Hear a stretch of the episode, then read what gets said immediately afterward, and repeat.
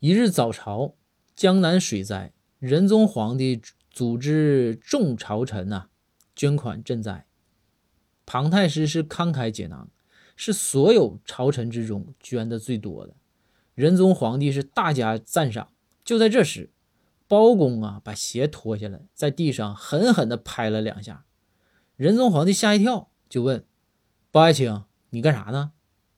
包公就说：“圣上，我打死一只蚊子。”这小子哈，刚才飞过我的耳边，说是要去献血。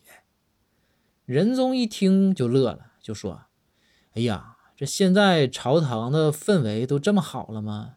就连蚊子觉悟都这么高了？不是，包爱卿，那你打死他干啥呀？”这时啊，包公看着庞太师说道：“圣上必须打死他呀，他献的不都是别人的血吗？”